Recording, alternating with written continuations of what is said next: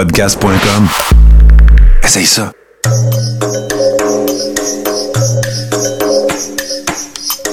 Bienvenue dans le podcast Sur la Terre des Hommes. Pour profiter au maximum de l'expérience du podcast, prenez quelques minutes pour aimer notre page Facebook. Vous pouvez aussi nous suivre sur Twitter au Sur la Terre des Hommes podcast et sur Instagram au Sur la Terre des Hommes podcast. Si vous possédez un iPhone, prenez une minute pour nous laisser un avis. Ainsi, vous allez faire grimper le podcast dans le moteur de recherche. Finalement, si vous voulez encourager Sur la Terre des Hommes et obtenir des épisodes exclusifs, vous pouvez contribuer monétairement sur la plateforme patreon.com. P-A-T-R-E-O-N.com. Recherchez sur la Terre des Hommes et pour seulement 2 par mois, vous y aurez droit. Le podcast peut désormais débuter. Bienvenue sur la Terre des Hommes.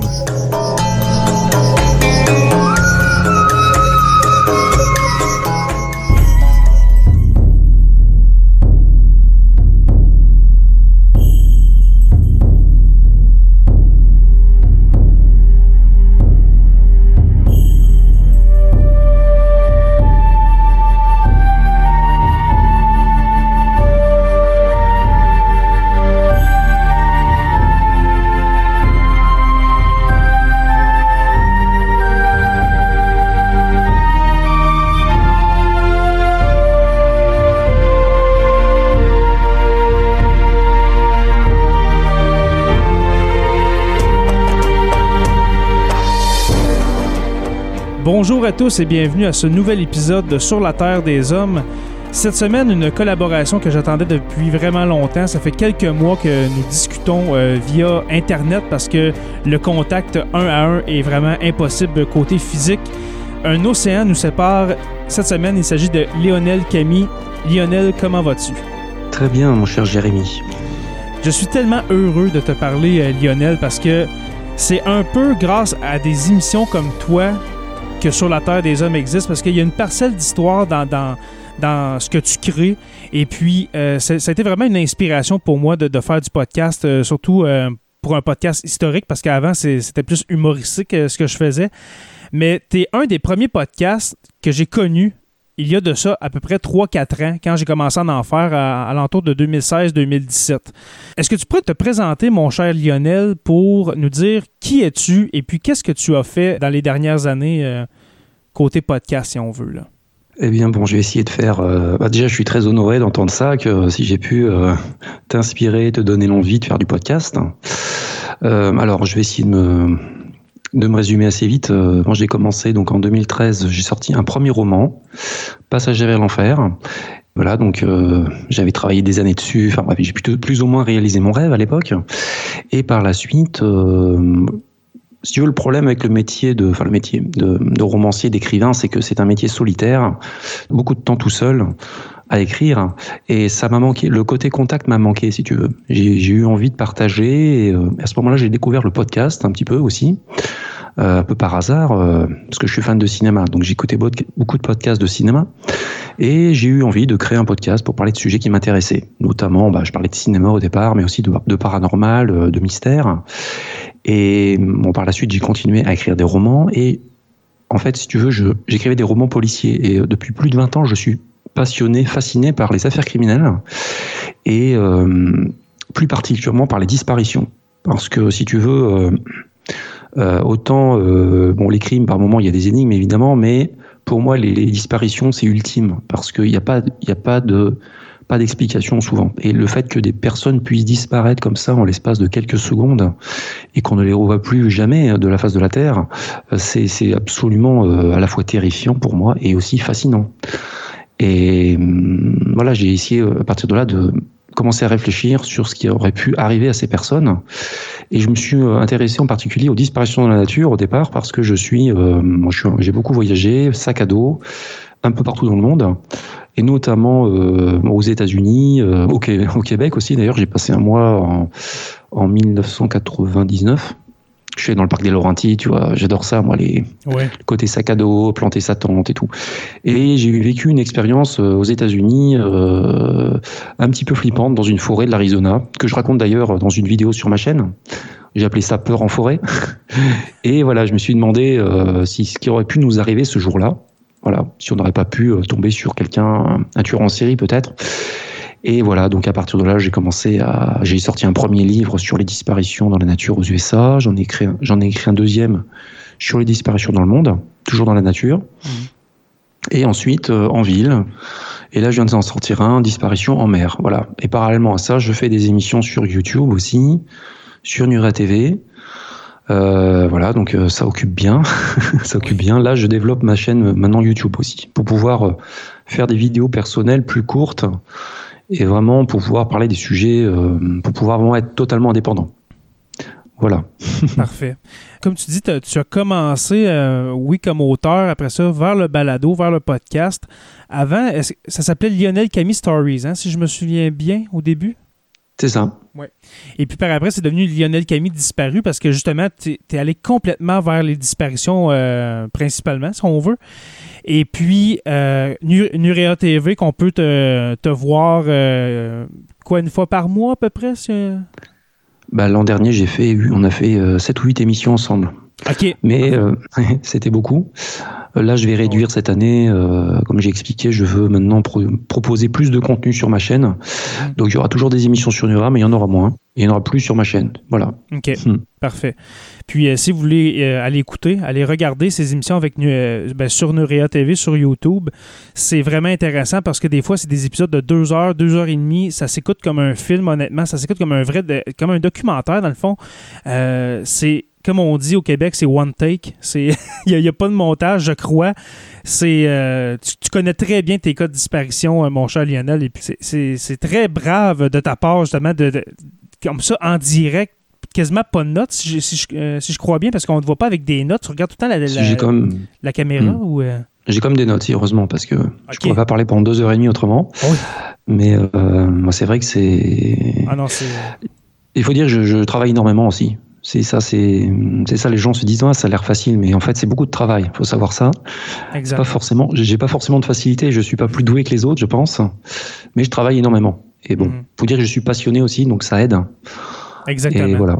Mm. La passion, je, je, crois que c'est 75% du travail quand on, quand on fait un un, travail de, de, cette, de cette envergure-là, que ce soit des recherches euh, comme tu fais ou bien du podcast en général. Alors, mon cher Lionel, aujourd'hui, euh, je t'accueille dans le podcast Sur la Terre des Hommes pour que tu viennes nous parler d'un cas de disparition au, euh, au Canada. Hein, on va faire un spécial Canada. C'est le cas de Grant, Grant Adwin, excuse-moi. Veux-tu nous expliquer qui est cet homme et qu'est-ce qui s'est passé exactement avec Grant Adwin? Ouais, je te le présente brièvement. En fait, voilà, j'ai donc c'est un, c'est une histoire qui est tirée de mon nouveau livre Disparu en mer. Et donc c'est une histoire que j'ai découverte euh, ben, lors de l'écriture, il y a, il y a pas si longtemps, quoi, il y a, il y a six mois. C'est une histoire que j'ai trouvée passionnante, fascinante. Euh, alors, il n'y a aucune violence dans cette histoire, parce que c'est vrai que souvent je parle d'affaires de disparition, il y a des affaires criminelles, quoi. Il y a des je parle d'affaires aussi où dans lesquelles par moments il y a aussi des, des aspects paranormaux, tu vois. Mmh. Donc, voilà, mais là, là vraiment il y a rien du tout de tout ça. Mais pourtant c'est une histoire, c'est plus un destin tragique, tu vois. C'est vraiment le destin d'un homme qui est vraiment euh, énigmatique, vraiment vraiment intéressant. Euh, donc je ne vais pas trop trop en dire. Pour l'instant, je veux laisser la surprise euh, aux auditeurs, si tu veux. Mais je pense que c'est une histoire que probablement, nous en France, évidemment, euh, la majorité des gens ne connaissaient pas cette histoire. Au Canada, au Québec, je ne suis pas sûr que vous connaissiez euh, l'histoire de cet homme, Grant Hadwin, qui a disparu euh, donc euh, dans le Yukon, non pardon, en Colombie-Britannique, excusez-moi, donc dans l'ouest du Canada, en 1997.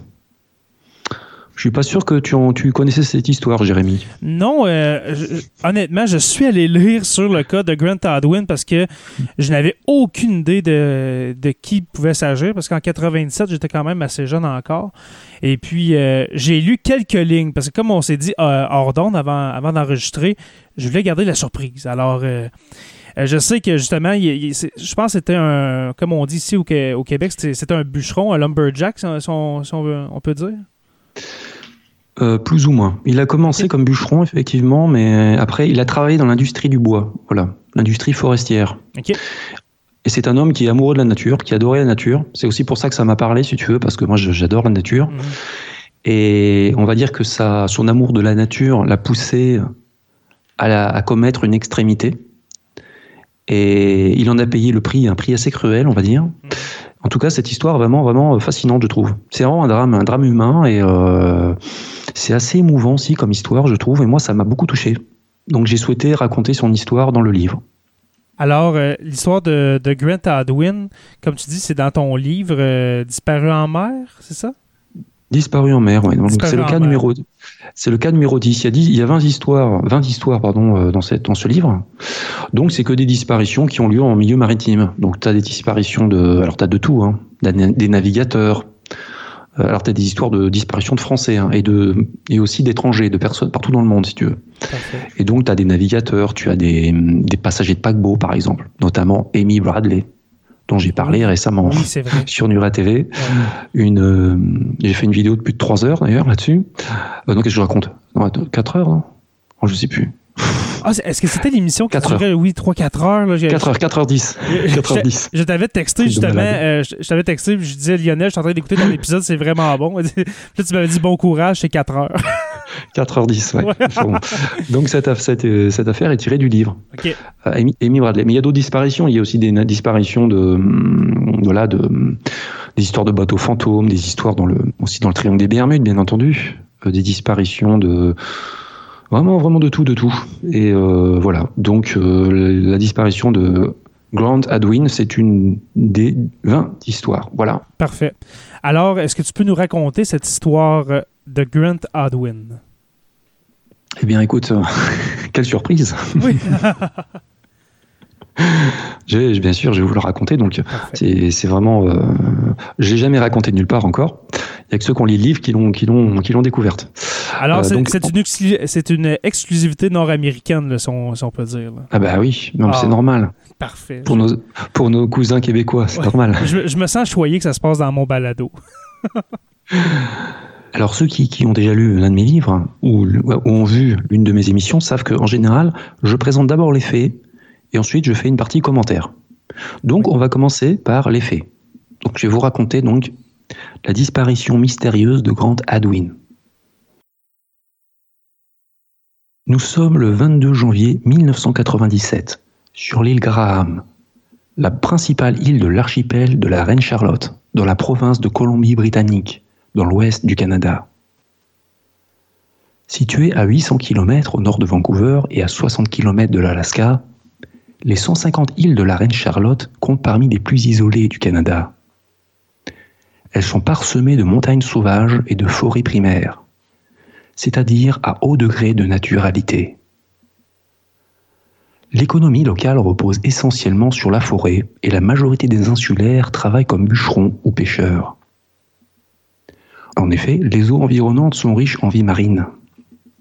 Les paysages coupés le souffle d'Aida l'autre nom de l'archipel de la Reine Charlotte, attirent également les touristes à la recherche d'évasion et de nature vierge. Sur ces îles du bout du monde, la beauté est partout, mais Aida abrite un trésor unique sur la planète. Il ne s'agit point d'un coffre rempli de pierres précieuses enfouies par quelques pirates, mais d'un arbre un épicéa de sitka de forme conique, haut de 50 mètres, à la belle couleur dorée. Appelé Kidias par les Haïdas, le peuple amérindien qui a occupé en premier ces terres, l'épicéa d'or règne sur la forêt depuis trois siècles, à Port Clements, un village posé au bord de la rivière Yaccoon. La couleur jaune des aiguilles de l'épicéa d'or est due notamment à une déficience en chlorophylle. À l'approche de l'an 2000, les 2000 Amérindiens vivant toujours dans la région vénèrent plus que jamais Kidias, un arbre sacré dans leur croyance ancestrale. Beaucoup de voyageurs viennent quant à eux spécialement à Port Clements pour admirer cette merveille de la nature. Ce mercredi 22 janvier 1997, la vie s'écoule paisiblement à Port Clements quand une nouvelle alarmante se répand dans le village le majestueux épicéador vient de s'écrouler. Pour les locaux, et particulièrement les Haïdas, c'est une catastrophe. Selon toute apparence, l'arbre multiséculaire est brusquement tombé sous l'effet des vents violents.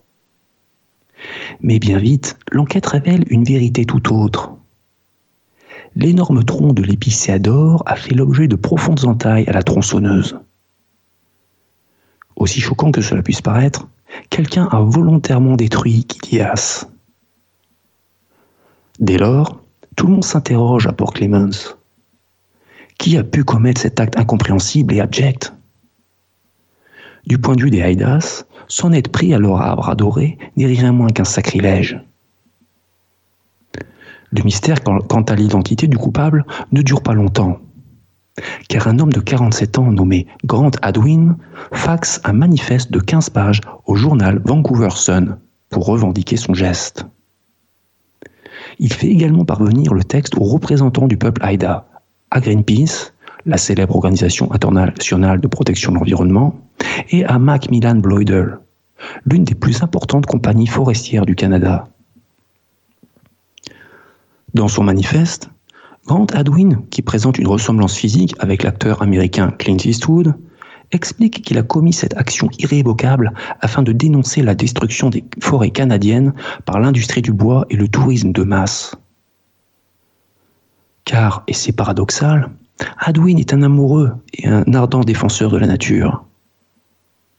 Il a perpétré cet attentat écologique pour le bien des forêts. En abattant l'épicéadore, il a voulu réveiller les consciences et faire passer un message fort. Il faut protéger l'environnement contre l'homme et sa soif insatiable de profit. Pour tenter de comprendre comment Grant Adwin en est arrivé là, il est indispensable de remonter dans le temps. Né le 25 octobre 1949 dans une famille aisée de West Vancouver, Adwin quitte le domicile parental à 17 ans. Il commence alors à travailler comme bûcheron dans l'entreprise forestière de son oncle, dans les vallées proches de Vancouver. Adwin apprécie l'isolement et la vie en pleine nature, seulement il est horrifié par ce qu'il voit. Les techniques d'exploitation forestière endommagent fortement les bois. Rien ne va repousser là-bas, dit-il un jour à sa tante, d'un ton dégoûté. En 1971, Donald Alwyn, le frère aîné de Grant, qui souffre de schizophrénie paranoïde, se suicide en sautant d'un pont à Vancouver. Perturbé, Grant connaît une période d'alcoolisme. En 1978, il a apparemment retrouvé une vie stable. Après avoir décroché un diplôme d'ingénieur forestier, il s'est marié avec Margaret. Trois enfants naîtront de leur union. Adwin travaille toujours dans l'industrie forestière, mais soucieux de l'environnement, il finit par démissionner. Au début des années 80, Adwin créer sa propre entreprise et tente de promouvoir une gestion forestière saine. Il parle de déforestation et de développement durable avant tout le monde, seulement il bénéficie d'une faible écoute. Ayant le sentiment de ne pas être entendu, Adwin devient au fil des années de plus en plus amer il envoie des lettres engagées aux politiciens et aux médias, dans lesquelles il leur reproche de ne pas s'occuper des vrais problèmes.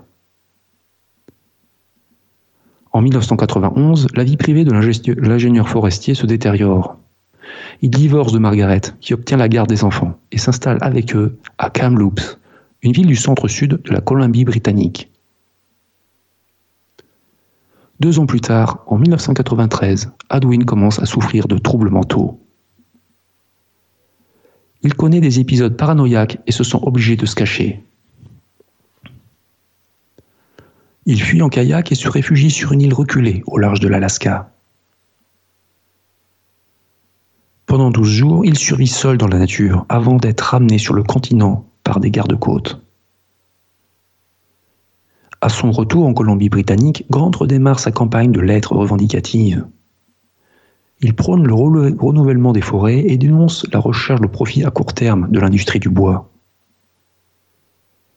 Malheureusement, il ne sera pas plus écouté que les fois précédentes. En 1996, Adwin part vivre dans le Yukon, un territoire sauvage, montagneux et peu peuplé au nord-ouest du Canada. Il s'isole et semble préparer quelque chose. Je ne serai plus là l'année prochaine, confie-t-il à l'une de ses rares amies, sans en dire davantage. Adwin atteint progressivement le point de non-retour. Il met désormais dans le même panier les politiciens véreux, les écologistes corrompus, les médias complices et les intellectuels hypocrites. Au fond, il est le seul à réellement s'inquiéter du sort des arbres, et plus largement de celui de la planète. Vu qu'il a la sensation de prêcher depuis des années dans le désert, il se résout à employer la méthode qui lui paraît la plus puissante pour faire passer son message écologiste. Le terrorisme. De son point de vue, l'action violente est le moyen le plus efficace d'apporter des changements. Début janvier 1997, Adwin revient en Colombie-Britannique, plus précisément sur l'île Graham. Dormant dans des motels modestes, il donne tous ses biens et brûle ceux qui ne trouvent pas preneur. Dans la nuit du 19 au 20 janvier 1997, Adwin traverse à la nage la rivière Yukon jusqu'à la berge sur laquelle se dresse Kidias, l'épicéa d'or. À l'aide d'une tronçonneuse, il effectue plusieurs entailles précises dans le tronc de l'arbre majestueux, qui s'effondrera deux jours plus tard.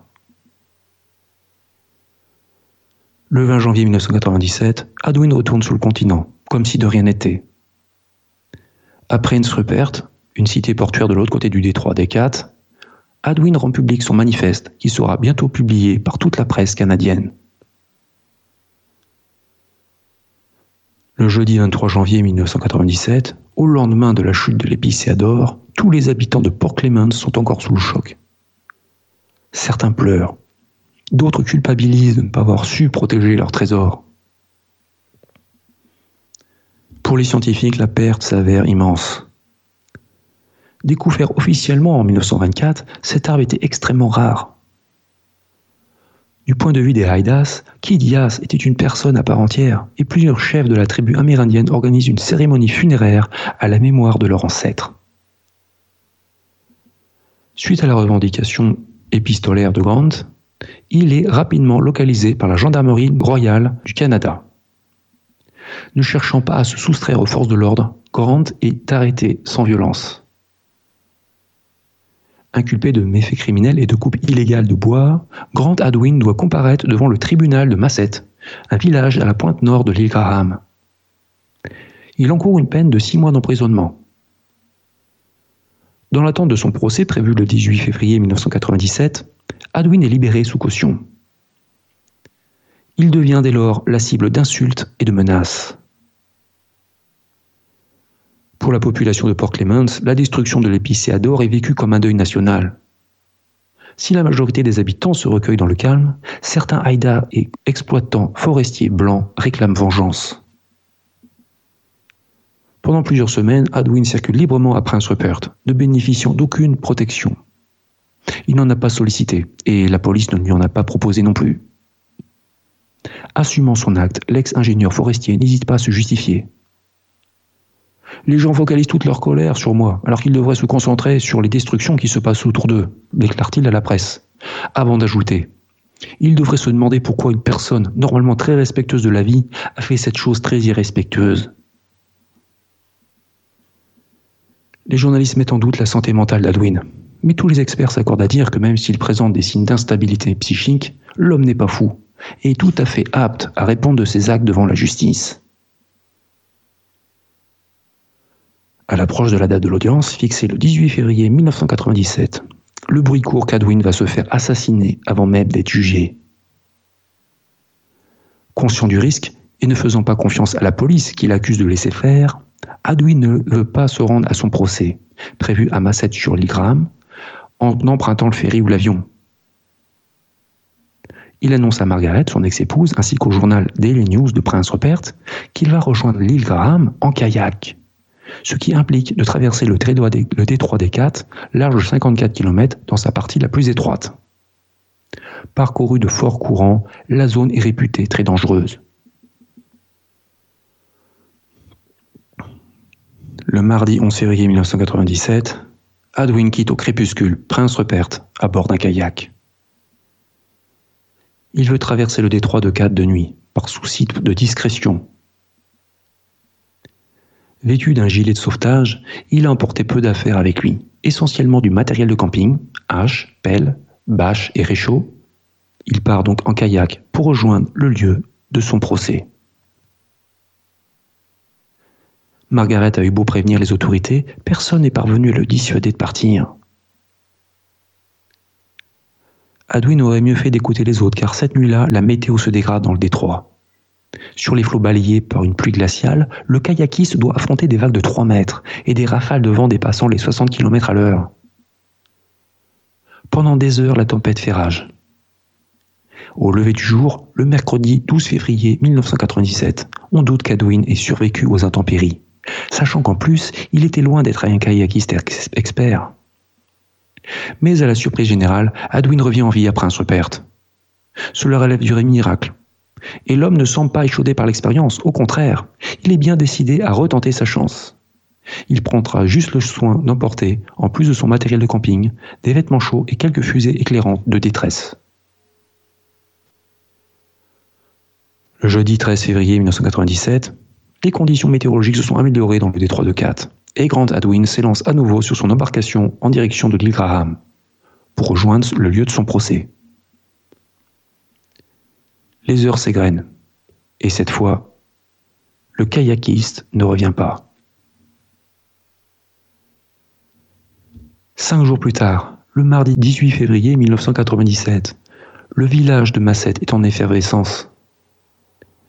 La population locale et les journalistes se pressent autour du palais de justice. Seulement, Adwin ne se présente pas à son procès. L'accusé a disparu dans la nature.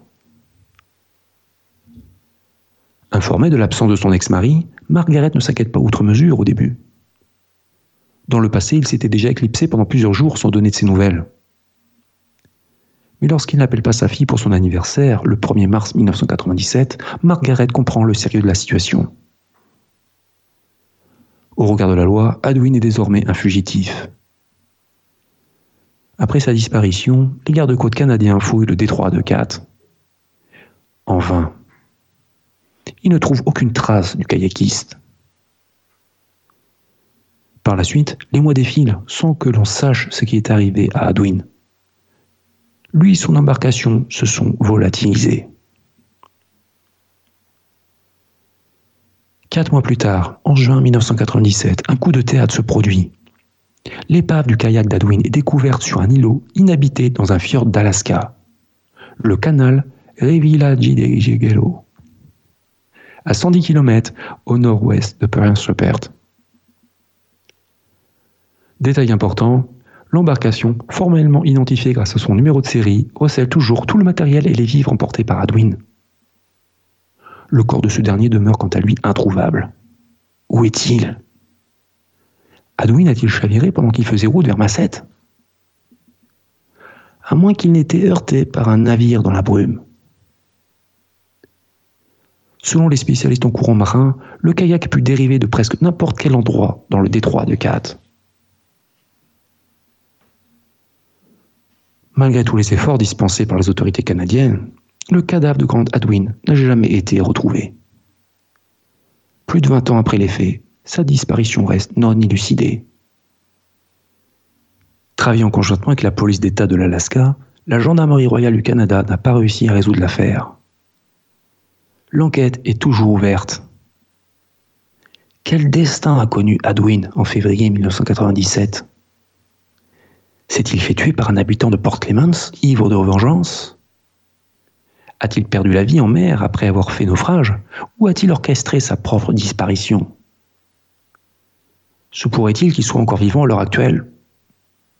Vu le caractère surprenant et imprévisible du personnage, cette hypothèse se doit d'être sérieusement envisagée dans la partie commentaire. Donc je viens de vous présenter euh, les faits. C'est très intéressant. Puis te présenter un peu le, portrait psychologique euh, du bonhomme. C'est, ça a l'air d'être un homme justement qui, qui en avait tellement assez de, tout ce qui se passait autour de lui qu'il a décidé de passer à l'acte. Mais je vais te laisser euh, y aller avec, euh, avec tes, observations. Qu'est-ce que tu crois avant, de, avant que je dise ce que je hmm. pense? Donc on va maintenant passer à la partie commentaire. Le destin de Grant Adwin est à la fois fascinant et poignant. Comment un individu qui défend une cause noble, la protection de l'environnement, en vient-il à commettre l'inacceptable? Premier chapitre. Pour tenter non pas d'excuser, mais de comprendre. Avant toute chose, Adwin était un, était un écologiste passionné, sans doute trop en avance sur son temps. Se sentant incompris, il a commis un acte dément dans l'objectif de dénoncer ce qu'il considérait être une folie. Le massacre de la forêt organisé par l'industrie, sous le regard passif de la société. Nul ne peut nier qu'Adwin adorait la nature. Il était authentique dans sa démarche. Son combat écologiste était juste, mais il a juste employé une mauvaise méthode pour se faire entendre. Il a fait le choix de sacrifier un arbre révéré par toutes les communautés, Aïda locales et scientifiques, dans l'espoir d'en sauver des milliers d'autres. Aujourd'hui, Kidias, l'arbre sacré, n'est plus. Son tronc supplicié repose toujours sur la berge de la rivière Yaokoun, près de Port Clemens. Le plus triste, c'est que ce sacrifice n'aura probablement servi à rien. Malgré une prise de conscience et des mesures de protection environnementale, la Colombie-Britannique reste durement touchée par la déforestation. D'après une étude réalisée en 2014 par l'Université du Maryland, en partenariat avec de grands groupes écologistes, la planète perd chaque jour 20 000 hectares de forêts vierges et la majorité de cette perte a lieu au Canada. Celui-ci arrive au premier plan en matière de perte de forêts vierges. 21,4%, devant la Russie, 20,4%, et le Brésil, 14,2%. L'homme détruit plus de forêts au Canada qu'en Amazonie. Selon un article du journal québécois La Presse 6 septembre 2014, le Canada a perdu un million de kilomètres carrés de forêts intactes entre 2000 et 2013, soit l'équivalent des deux tiers du Québec, ou de deux fois la France. Mais ne stigmatisons pas le Canada. Le problème se révèle mondial. La forêt recule partout, partout sur la planète, du Paraguay jusqu'en Sibérie. Au Brésil, la forêt amazonienne paye aussi un lourd tribut à la déforestation, qui est la responsabilité de tous, y compris des consommateurs européens. On parle de déforestation importée. Les chiffres de la déforestation font frémir. Selon le WWF, le Fonds mondial pour la nature, entre 1990 et 2015, 240 millions d'hectares de forêts ont disparu sur Terre. Et d'ici 2030, 170 millions d'hectares supplémentaires risquent de partir en fumée. Chaque seconde, c'est l'équivalent d'un terrain de football qui est perdu. À ce train, que restera-t-il aux enfants de nos enfants? Revenons maintenant à notre affaire, l'affaire Grant Adwin. Qu'est-il arrivé à Adwin le jeudi 13 février 1997 Il est peu vraisemblable qu'il ait fait l'objet d'un meurtre. Conscient des risques pesant sur lui, il avait pris ses précautions et décidé d'éviter les transports en commun pour se rendre à son procès. C'était pour ça qu'il était parti en kayak. L'hypothèse d'un accident maritime lors de sa seconde tentative de traverser du détroit de Cat paraît également peu plausible, parce que la météo s'était nettement adoucie. Et il ne faut pas oublier qu'Adwin avait survécu à l'apocalypse en mer, entre guillemets, quelques jours plus tôt. Il avait donc gagné en expérience. De l'étude des faits, il ressort que Grant Adwin a certainement planifié sa propre disparition. Deuxième chapitre. Une fuite probable à l'étranger. Plusieurs indices pointent en effet en ce sens. Quand, le jeudi 13 février 1997, Adwin a quitté Prince Rupert en kayak, des témoins l'ont vu partir non pas vers l'ouest en direction de Graham, mais vers le nord. Ce qui signifie qu'Adwin n'a jamais compté se présenter à son procès son plan était de rejoindre l'Alaska.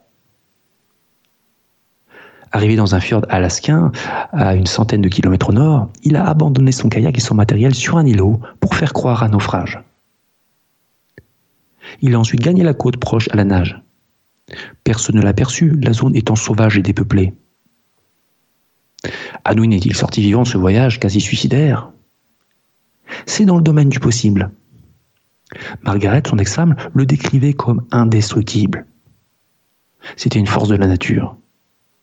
Il faut aussi apporter une précision importante sur Grant Adwin. Véritable athlète, l'homme était un expert en survie en milieu hostile. C'était un survivaliste avant l'heure. D'après ceux qui l'ont côtoyé quand il vivait dans le Yukon en 1996, il s'entraînait régulièrement à nager dans l'eau glacée en plein hiver. Sans combinaison, je précise. Lorsqu'on lui demandait pour quelle raison il s'infligeait un traitement pareil, il répondait simplement pour s'entraîner. En 1997, Hadwin a très bien pu démarrer une nouvelle vie dans les vastes forêts de l'Alaska. Il s'est toujours senti plus à l'aise au fond des bois qu'en société.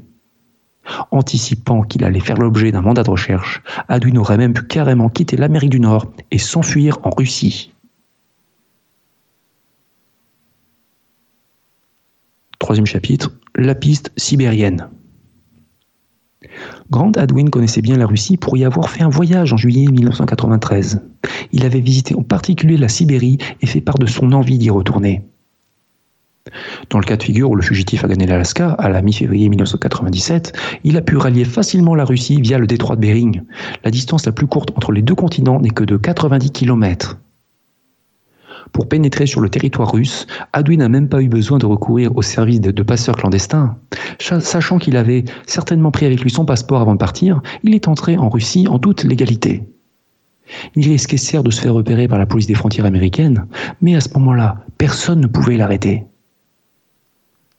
En mars 1997, des semaines après sa disparition, les autorités canadiennes le cherchaient toujours dans le détroit de Cat.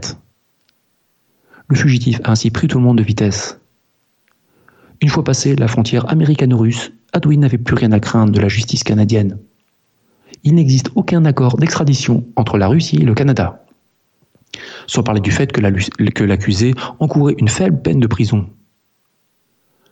En Sibérie, dont la superficie avoisine les 13 millions de kilomètres carrés, soit 20 fois la France, les forêts n'ont rien à envier à celles de Colombie-Britannique. Vu son expérience en foresterie, Adwin a pu trouver du travail. Aimant la vie à la dure et la vodka, il s'est facilement intégré. Dernier détail anecdotique, mais à mentionner. Avec ses pommettes saillantes et ses yeux plissés, Grant aurait pu, sans mal, se faire passer pour un slave. Un russe. En conclusion, la disparition de Grant Hadwin est l'une des rares histoires du présent livre dans laquelle la thèse de fuite volontaire semble la plus réaliste et finalement la plus souhaitable. Faisons preuve d'humanité. Même si l'acte qu'il a commis en février 1997 reste gravissime et impardonnable, cet homme ne méritait pas de mourir. S'il s'était rendu à son procès à Massette, il aurait vraisemblablement été tué en cours de route. En outre, il a mis sa vie en jeu en s'enfuyant en Alaska à bord d'un simple kayak. La probabilité qu'il périsse au cours de ce voyage extrême était très élevée. Pour son crime écologique, Adwin a payé le prix de la souffrance physique, de la solitude, du rejet et de l'ostracisme. Espérons qu'il mène dorénavant une existence sereine et apaisée, quelque part sur la planète. Toi, euh, toi Lionel, euh, premièrement, qu'est-ce que tu penses de, cette histoire-là? Que, est-ce que tu penses euh, qu'il y a eu un accident en kayak pour se rendre à son procès ou bien vraiment qu'il il aurait pu se rendre en, Alaska puis peut-être même en, Russie? C'est quoi ton idée là-dessus? Je pense qu'il avait quand même de bonnes chances de s'en sortir. Vu, vu son expérience. Et puis voilà, c'était une, c'était une force. Il était, il avait une force surhumaine. Hein. Il était vraiment, il se baignait, il se baignait dans l'eau glacée en plein hiver, euh, dans le Yukon, comme ça, pour s'entraîner. Et puis, c'était un, spécialiste en, survie. Hein. Mhm. Je pense qu'il avait des chances de s'en sortir. Après, on ne sait pas, c'est un mystère. On l'a jamais retrouvé, on l'a jamais identifié nulle part. Euh. moi, je pense qu'il avait les moyens de s'en sortir. C'est l'une des rares histoires où je pense qu'ils sont, et j'espère pour lui qu'il s'en est tiré. Il a réussi à partir parce qu'il n'avait pas de sang sur les mains quelque part. C'était bon, il a fait, il a commis un acte horrible, mais c'est pas un meurtrier, tu vois. Il a pas, il a, il a pas ôté de vie, il a pas, et il méritait pas de mourir. Je pense qu'il a payé, comme je l'ai dit dans la conclusion, euh, il a quand même payé une une lourde sanction pour ce qu'il a fait, une sanction euh, voilà psychologique. Euh, il a, il a, il avait plus de vie sociale, il avait il avait vraiment, il était, sa vie était terminée, quoi, au Canada. Il pouvait la redémarrer ailleurs.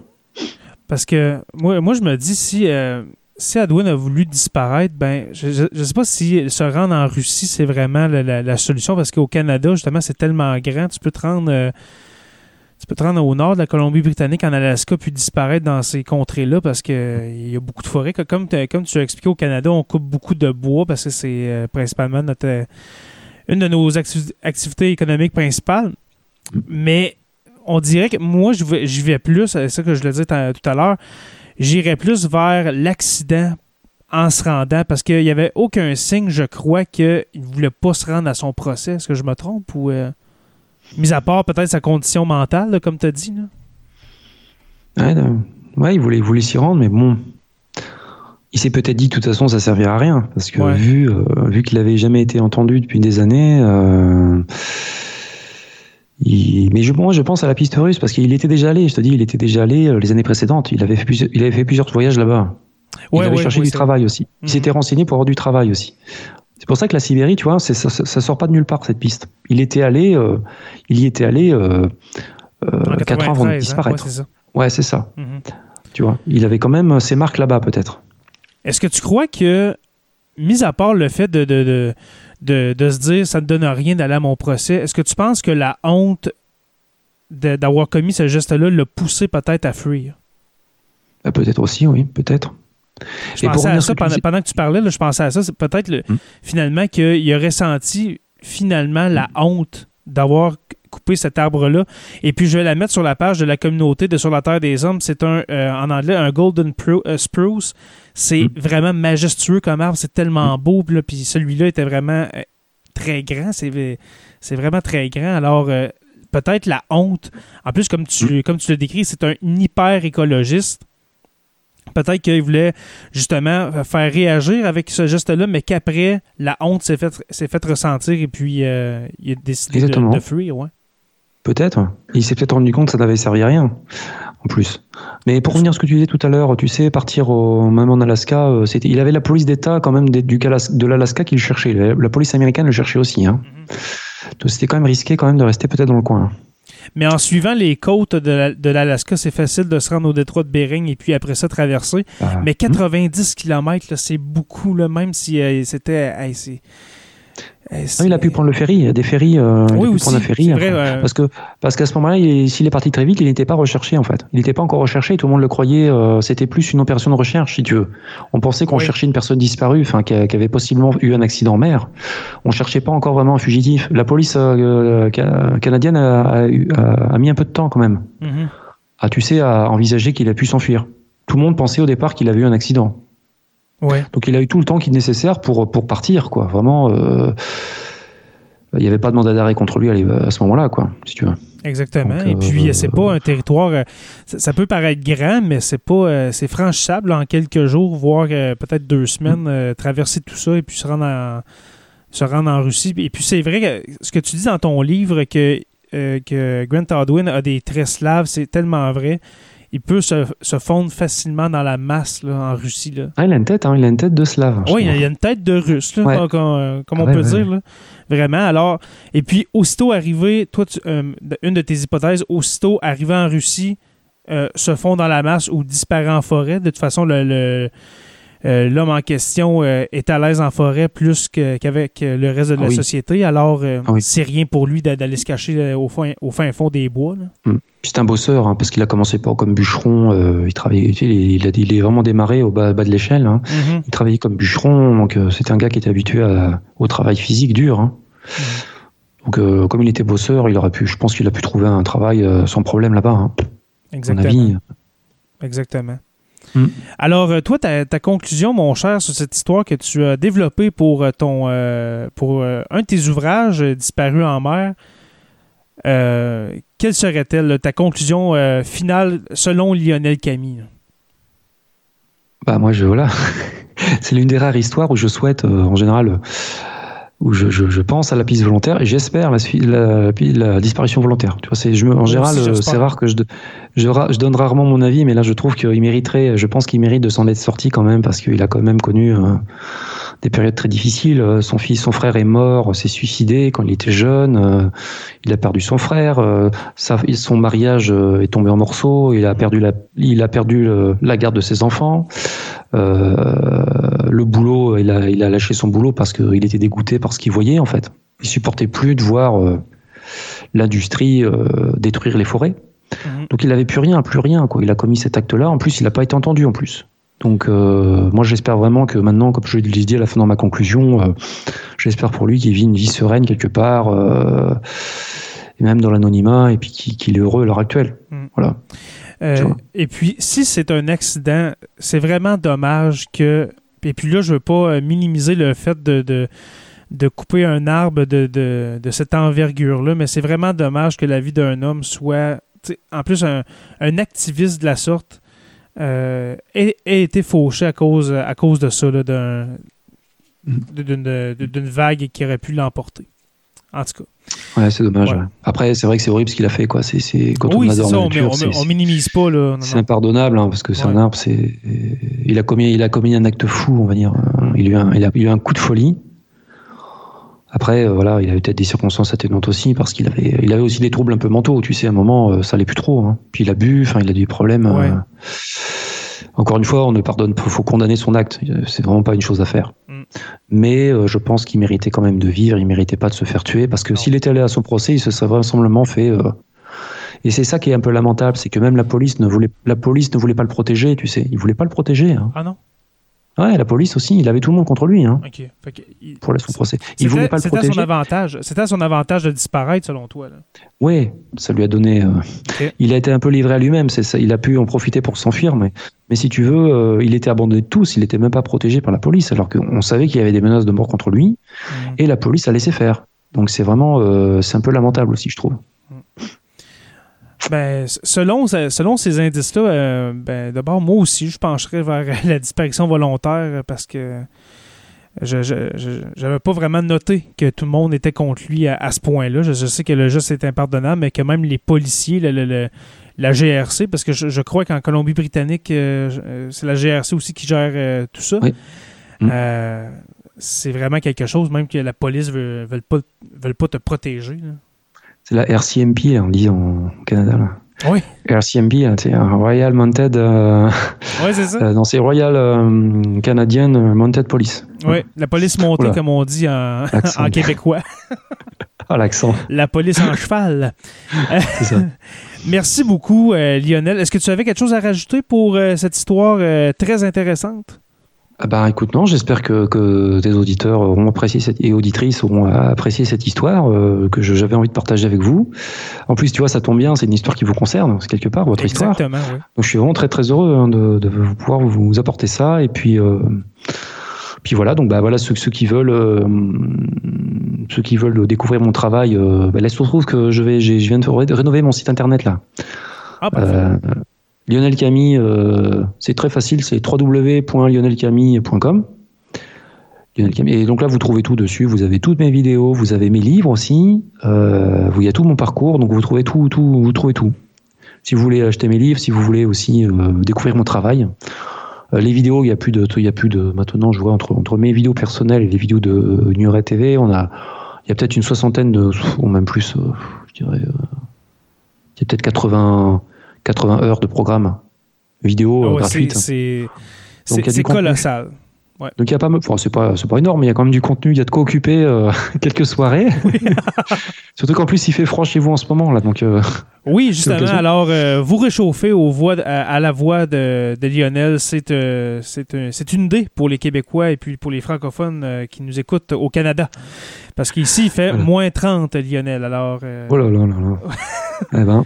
Et puis, euh, justement, je vais faire comme euh, M. Adwin et aller me laver dans la rivière euh, tout à l'heure. Alors, Ouais, ben, viens mon courage. Parce que tu, disais qu'il s'entraînait à faire ça, mais nous, les Québécois, c'est à tous les jours qu'on fait ça. c'est pas vrai. encore merci, Lionel, ben, d'avoir accepté mon invitation. Je sais que tu as un emploi du temps très chargé, puis ça a été compliqué pour se trouver euh, un moment, en plus, en plus que nous avons le décalage horaire contre nous.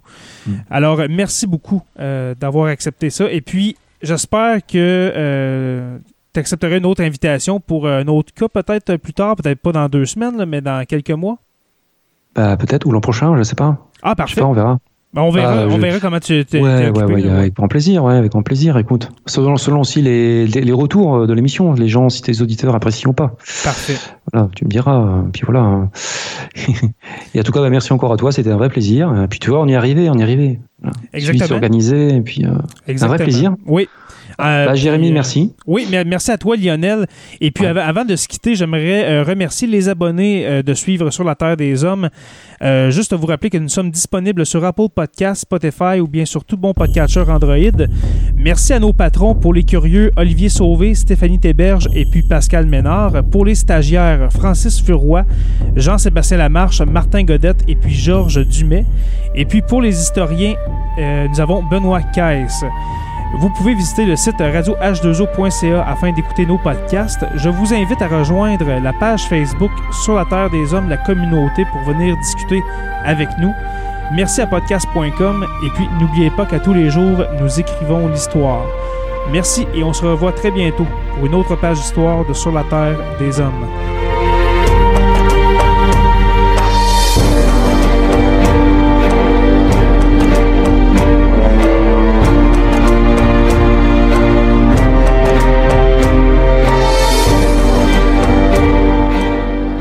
De la famille H2O Web Media.